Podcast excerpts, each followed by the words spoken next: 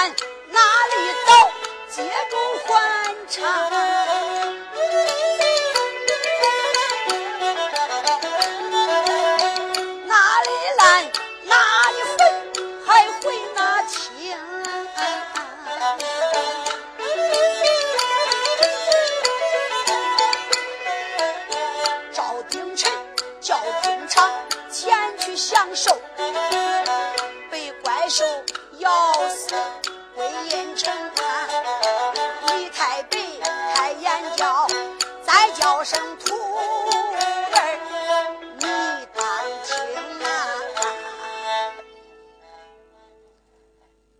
说赵鼎臣的死尸被人拉走。万岁说道：“小爱卿，何人下场？”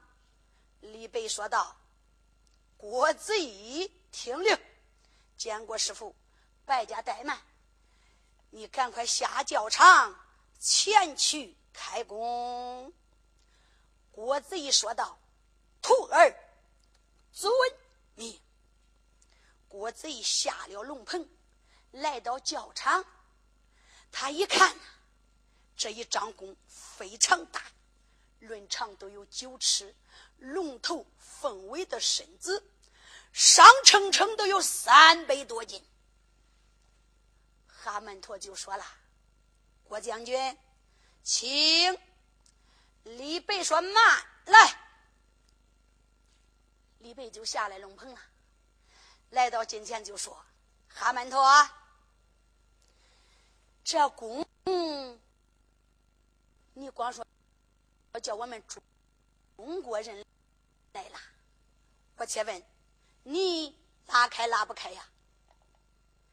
你如果能拉开这一张弓，我们唐朝也能拉开这一张弓。你如果拉不开，我们也拉不开，自然如此。”你就拉上一拉，叫我们看上一看。哈曼陀就说好。哈曼陀咋管个头紧、腰紧、脚紧，一连三紧。你看一抻手，把这一张弓拿在手中，往上一拿，弓弦往上一上，你跟那前手一捞，后手一松，是叽哇叽哇叽哇，拉了三个圆满。就往那个凳子上边一放，李白说道：“徒儿，看见了没有啊？”郭子仪说道：“师傅，我看见了。”好，那就动手吧。单说李白回到龙棚，往那一坐；单说郭子仪哪敢怠慢，咋管个头紧腰紧脚紧，一连三斤。你看，攒上十分力气。一伸手，拿起来这张弓，他可就拉起来了。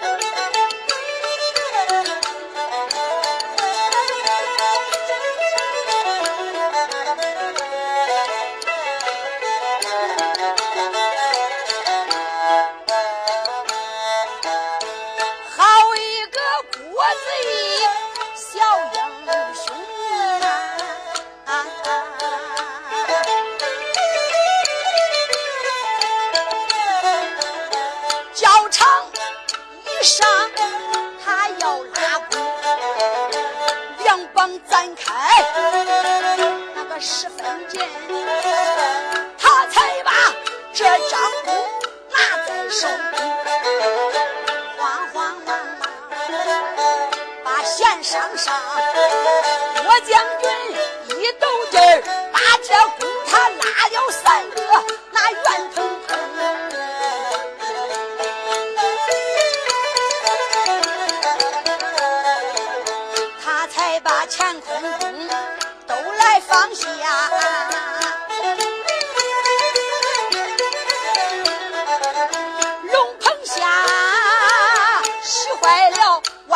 万岁一盘龙。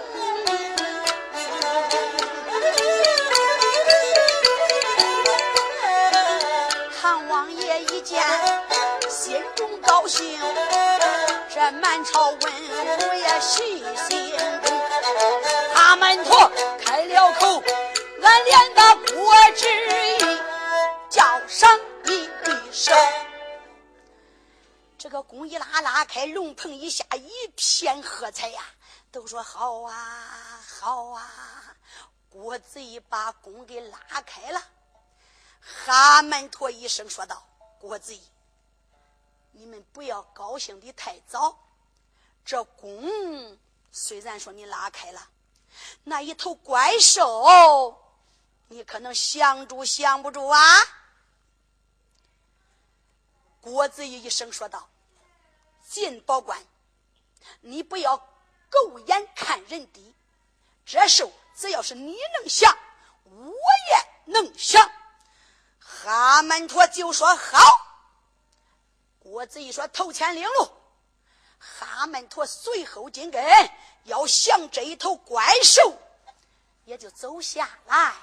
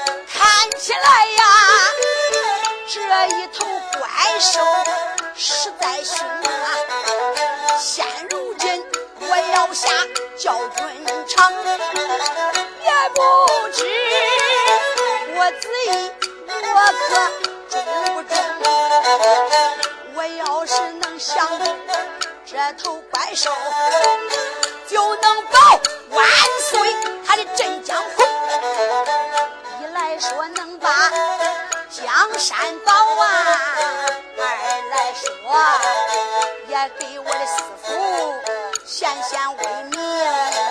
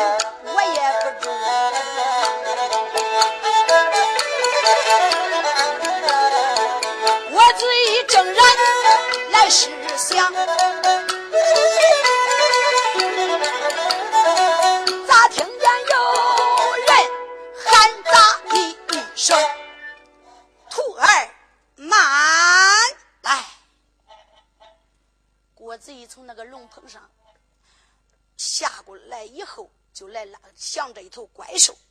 这个时候，李白咋呼一声，他也就过来了，来到近前，一声说道：“徒儿，且慢，为师还要安排一番。”郭子仪就说：“师傅，说好便好。”李白一声说道：“中将官，把那一些灰火炉子都给我抬过来。”这个时候有很多官兵，两个人抬着一个灰火炉，都进这个教场了。就在这个铁笼子方圆大圈放了一圈这个灰火炉。李白说道：“把那些劈柴。”都给我抱过来，放在灰火炉子里边，把劈柴给我点着。是那些官兵没敢怠慢，就把那些劈柴呀抱过来，往那个火笼子里边一放，把这个劈柴一燃燃着。满朝文武在金殿上都嘀咕了：这个说年兄，那个说年弟，这李白搞的是啥名堂啊？刚才。栽点木桩子，围点红布，现在又叫点这个火炉子，这这是啥意思啊？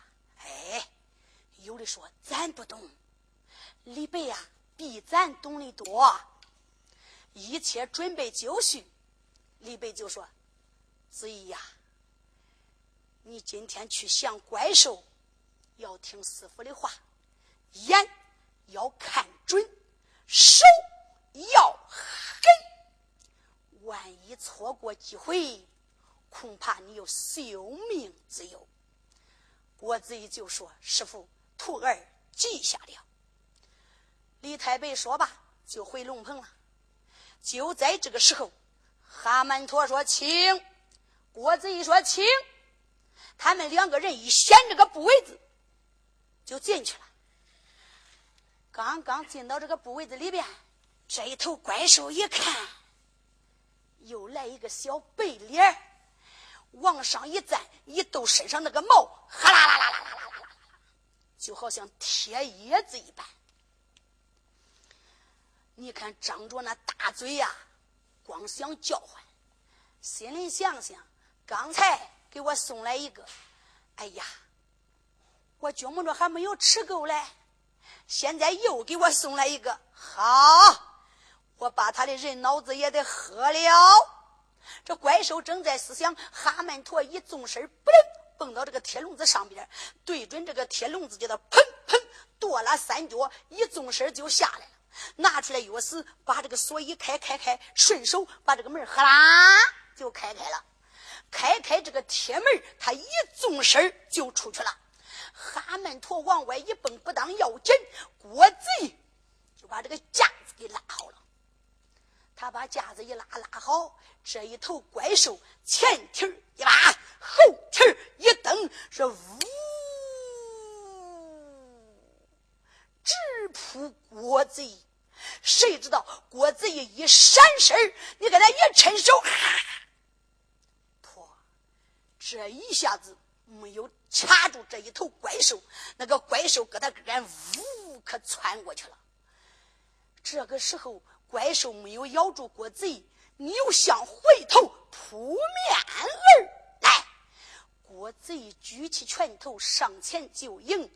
你看，一人一兽在此教场一上，可就打在一处了。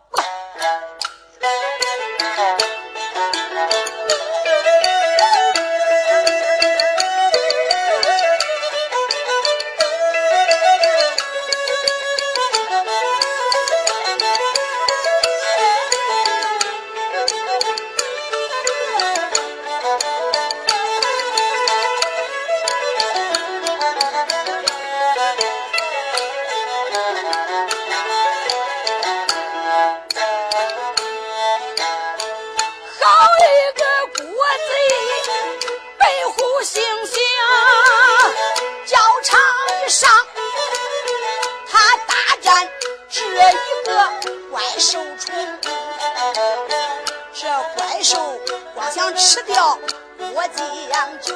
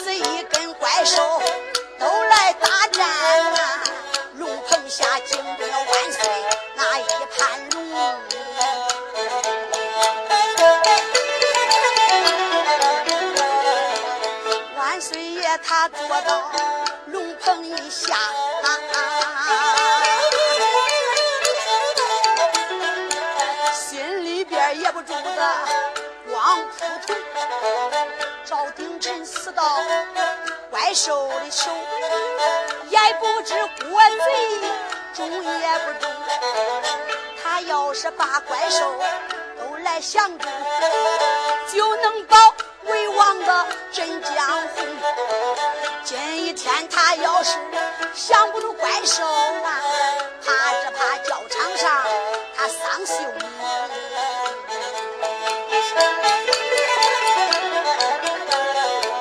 我将军要有个杀号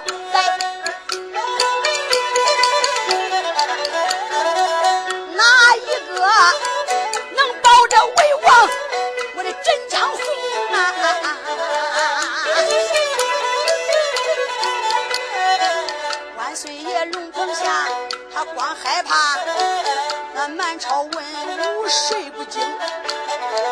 这个开口叫年弟，那一个开口叫年兄？有的说这一头怪兽力量猛，郭子仪。要想降住，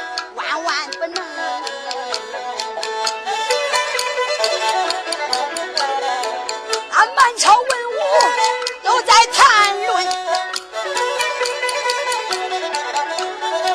惊动了，惊动了贺知章，官分明哎。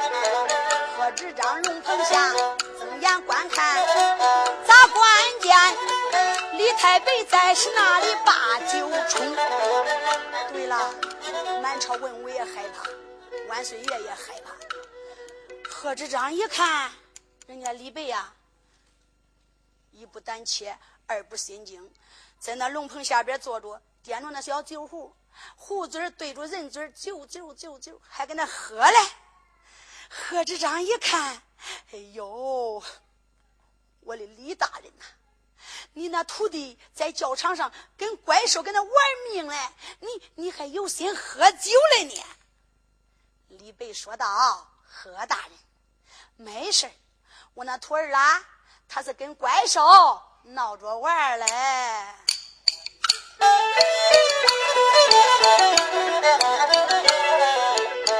有李白龙棚下正把话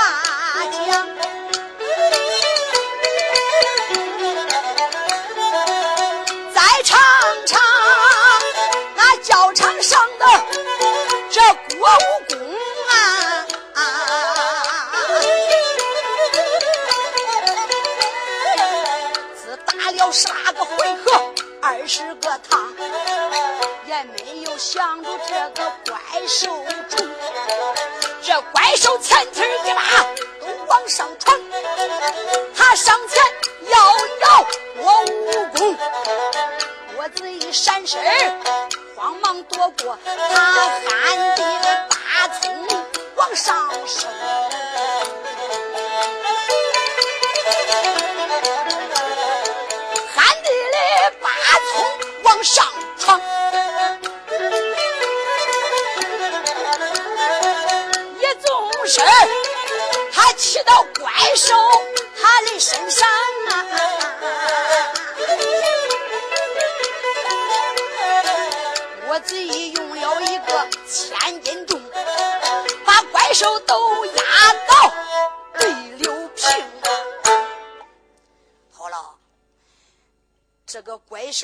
前蹄一拔，直扑郭子仪。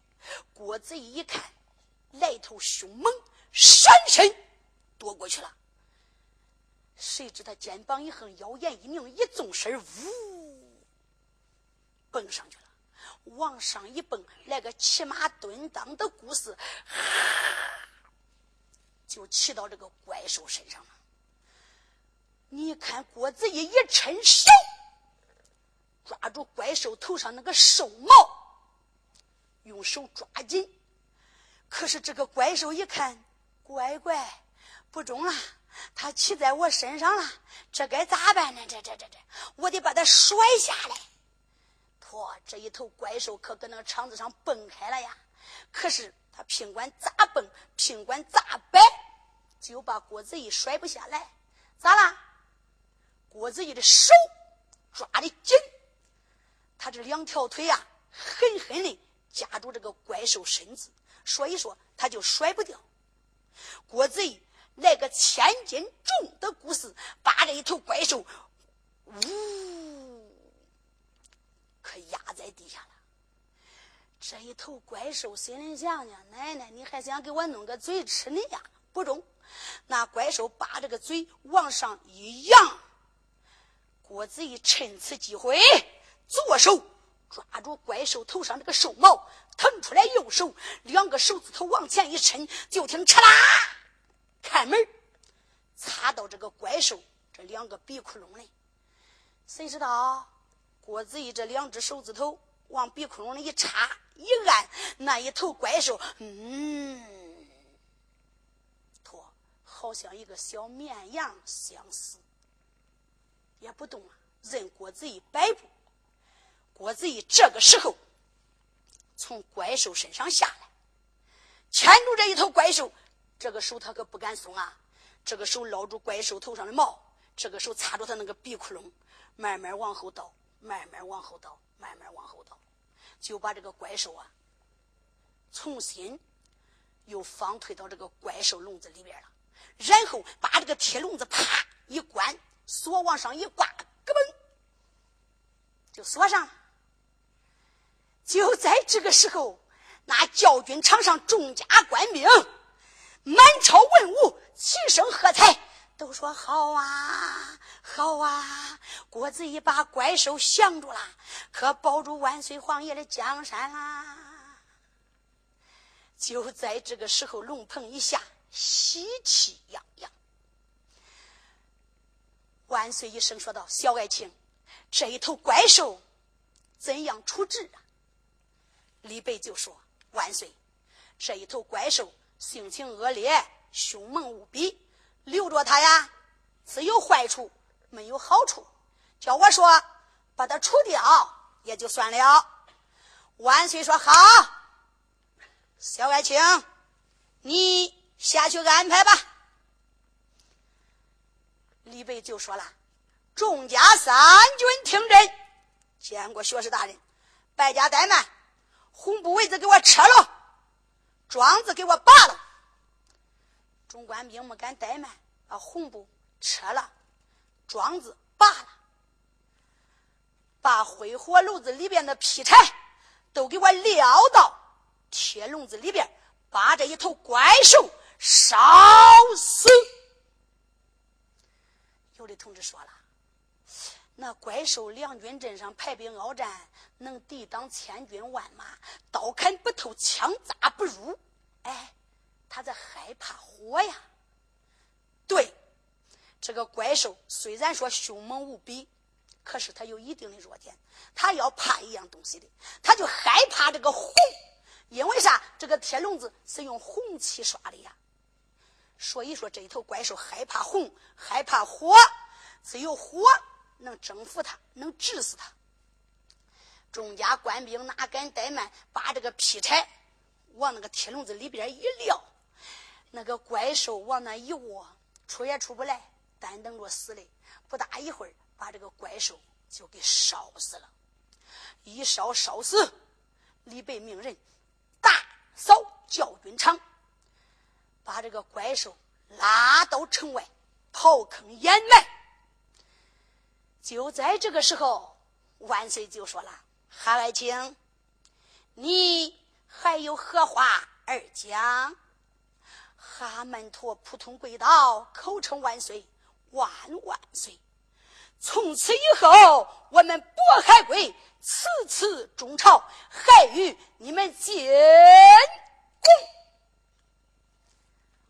万岁一声说道：“各位爱卿，败家怠慢，随寡人回宫。”单说万岁皇爷下了龙棚，上了军辇，满朝文武跟在随后。你看李白带领众家三军，离了教军场，直奔皇府金殿，可把个万岁高兴坏了啊！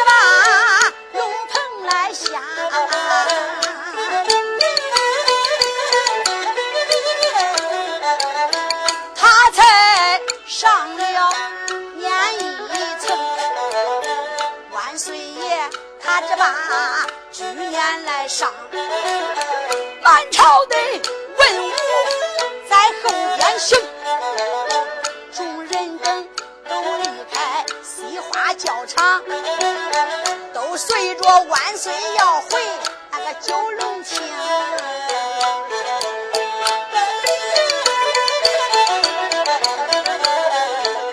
万岁爷去年上心中高兴。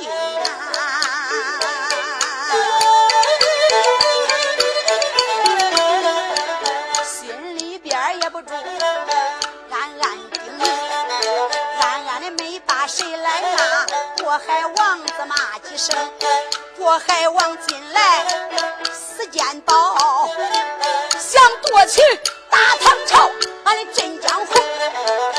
没想到爱情李被才智广，读书人道保住江湖。我贼一拉弓，降住了手，从此后啊，恁还得这个年。接我上中原城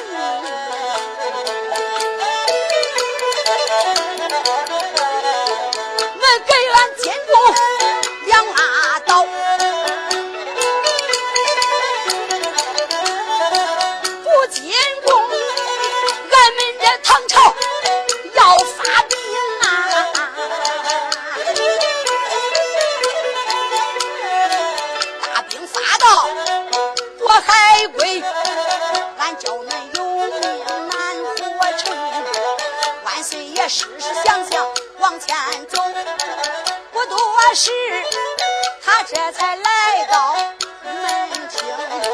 万岁爷这把去年来下，他带着。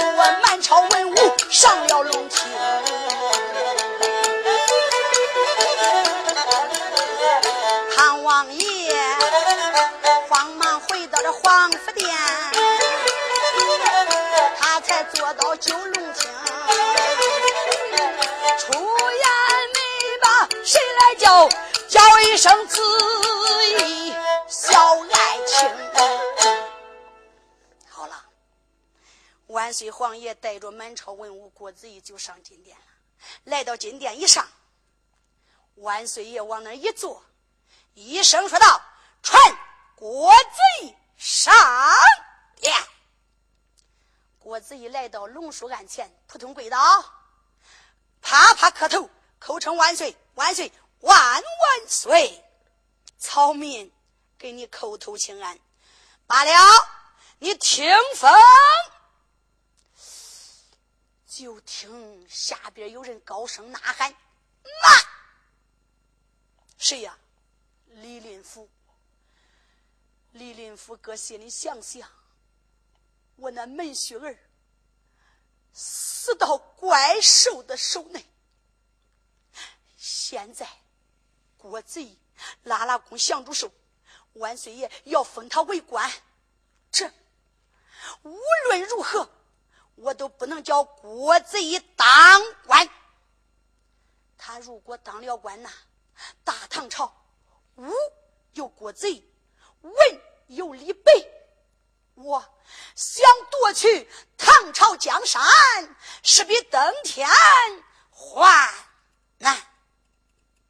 想想，今天我得上殿奏问。李林甫来到龙书案前，扑通跪倒，口称万岁，万万岁！今天你千万可不能封郭子仪为官啊！老爱卿。此话怎讲？万岁！郭子仪虽然说拉开弓降住手，可是他是一个大降马呀，祸国殃民，打死了很多人命。你，你如果把他封成天下第一大将军，久以后他握权在手，万岁，恐怕。后果不敢设想啊！呃，这个就在这个时候惊动谁了？就惊动李白了。李白搁心里想想，现在万岁皇爷，他说：“你说他是个明君吧？他信任奸臣。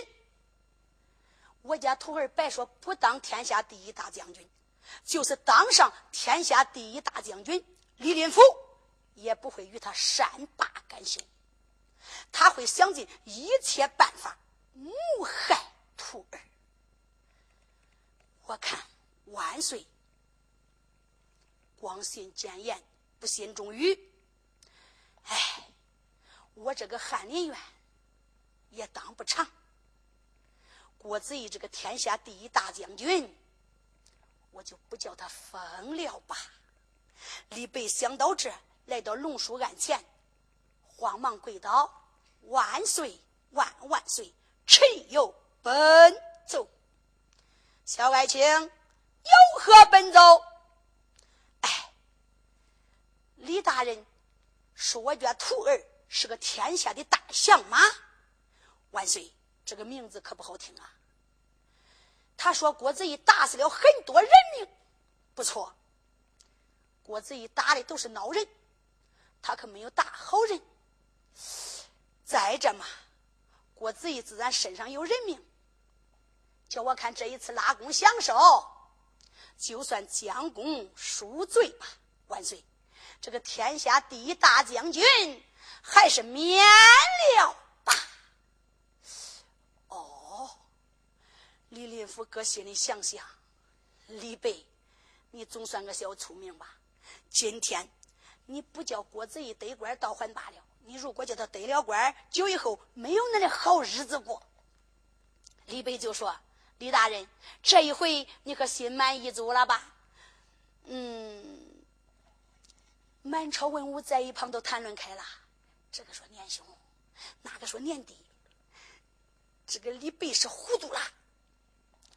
拉开弓，降住手，不叫万岁爷封官，这这这学士大人是咋想的呀？有的说咱也不知道，那个说咱也不知道。就在这个时候，万岁就说了：“小爱卿，你自然就要把天下第一大将军满了免了，倒也好说。从此以后，再不准李爱卿管郭子仪叫降嘛。久以后，郭子仪就算无罪，你可以在天底下大大洋洋的行走，任何人不准过问。郭子仪就说：“谢主隆恩。”万岁说：“各位爱卿，哪家有本快奏，无本退朝。”满朝文武下殿，各回各府。万岁皇爷眷恋回宫，李太白。领着郭子仪下殿，也就回府去了吧。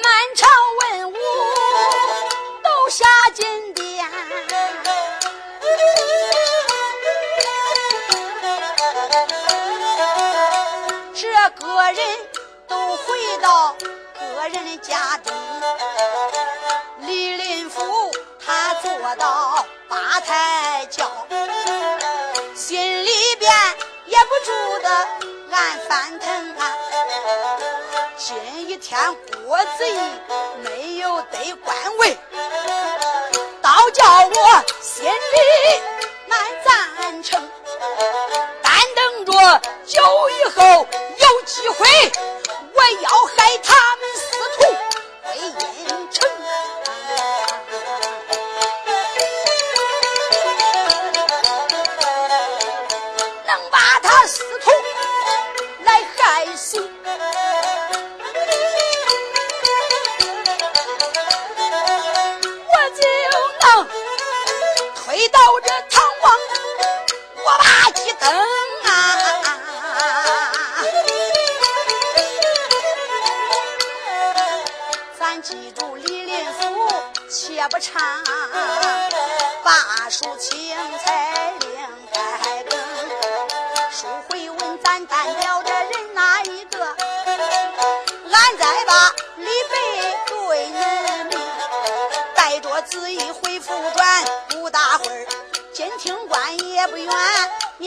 难听。金清关门外下了马，他带着紫衣回府中，行走来到客厅里，我连把徒儿啊叫上一声，徒儿落座盘花，谢师傅。张文礼物上茶，是张文礼物就把茶端上来了。他师徒二人在此喝茶，李白就说了：“哎，徒儿啊，今天在这金殿上，万岁爷要封你为天下第一大将军。可是我要说叫他封，他也封；可是为师没有叫他封，你可知道是因为啥？不知道啊。”师傅，徒儿不明白。因为大唐朝奸贼多，忠臣少啊。唐王天子光信谏言，不信忠语。哎，咱要是当了官李林甫啊，就不会与咱善罢甘休。以后他会寻找咱师徒的麻烦。因此。这个天下第一大将军，我也不想叫你当，也不想叫你做。为师这个翰林院，我也不打算做长。哎，现在我要是辞官不做吧，恐怕万岁爷不会愿意。徒儿，你不生气吧？郭子仪就说：“师傅，徒儿哪敢生气呀？我服从使命，也就是了。”就在这个时候啊，大门外边来了两家官员，谁呀？贺知章、林时玉。他俩来干啥嘞？来找李白的。进了府门，来到客厅，说道：“李大人身旁可好？”李白抽身站起，上前相迎。哦，两位大人，落座盘花，落座盘花。贺知章临时又往旁边一坐，一声说道：“学士大人呐，这郭子仪开工享受有功，你为何不叫万岁封官呢？”李白就把这个事情又说了一遍。嗯，贺知章想想也是啊，一声说道：“学士大人，我且问你家中可娶妻了没有啊？”哦，李白说。没有，我准备进京赶考，求取功名，亲事还没有定。好，我有心给你提上一门亲事，你可曾愿意呀？哎，李白说道：“何大人，在是家中没有定亲，来到长安，没有见我家父母的面，我可不敢做主啊。”如果定亲，我必须得通过俺爹娘的成全。呃，这门亲事我不同意。那俺说他说的谁呀？就是说的翰林院林时玉他的小妹妹。他妹妹今年青春一十八岁，高门不成低门不就，还没有对门之家。他一看李太白才高北斗，学富五车，论文才。论长相，都是第一流。他想把他妹妹的终身大事许配给李白，可是李白没有答应。就在这个时候啊，贺知章跟林时玉就走了，来到府门以外，林时玉就说：“多亏了我没有张口，我要是说出来，今个还得丢大人嘞。”贺知章就说：“年兄，你不要往心里去，这件事啊。”就包在我的身上，你先回去吧。单说贺知章迈开大步，辞别林拾玉，直奔龙宫去找唐王天子，也就走下来了啊。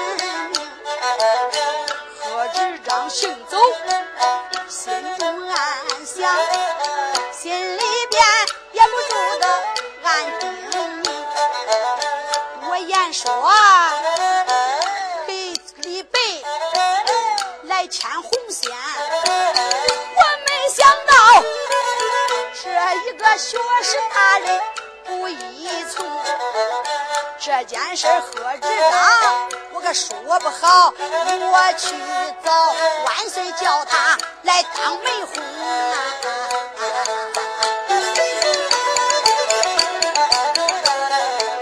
只要是万岁，他来出面。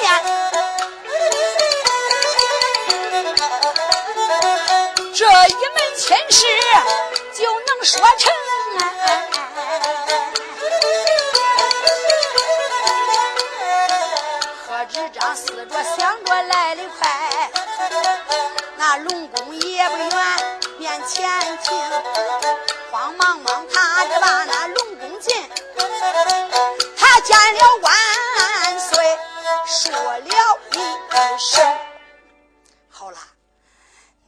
进了宫中，见了长长岁官，八话言明，长岁官就把万岁皇爷叫出来了。单说贺知章扑通跪倒，口称万岁万万岁。贺爱卿有何奔奏？哎，我是想为李白说个媒，李白不同意，所以说，我就来找你来。我想着你老人家只要肯出头露面，这一门亲事肯定能说成。哦，何爱卿，你说的是哪家姑娘啊？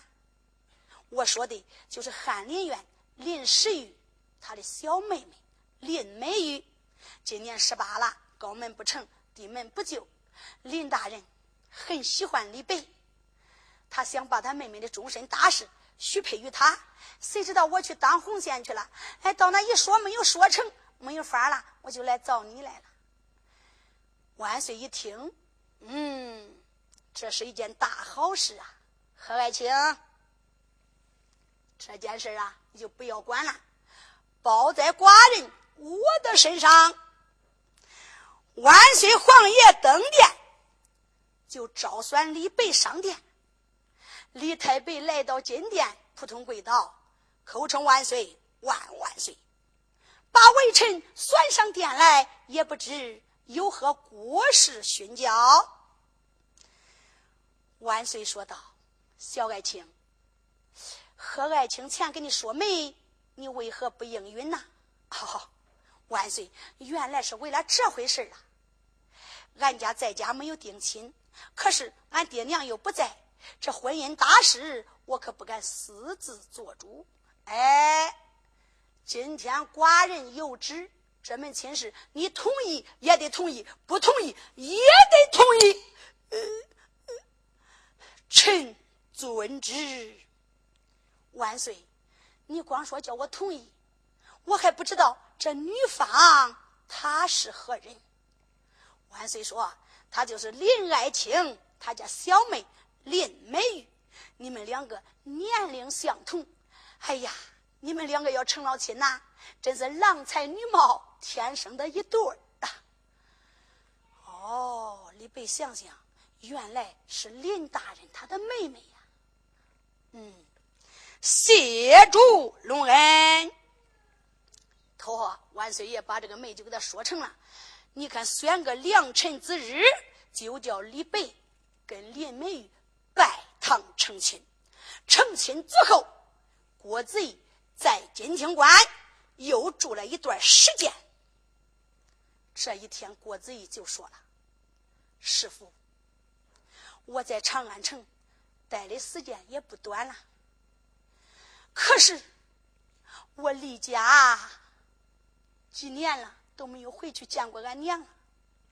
我想回家前去看看我那母亲才是啊。”俺娘在家，我放心不下。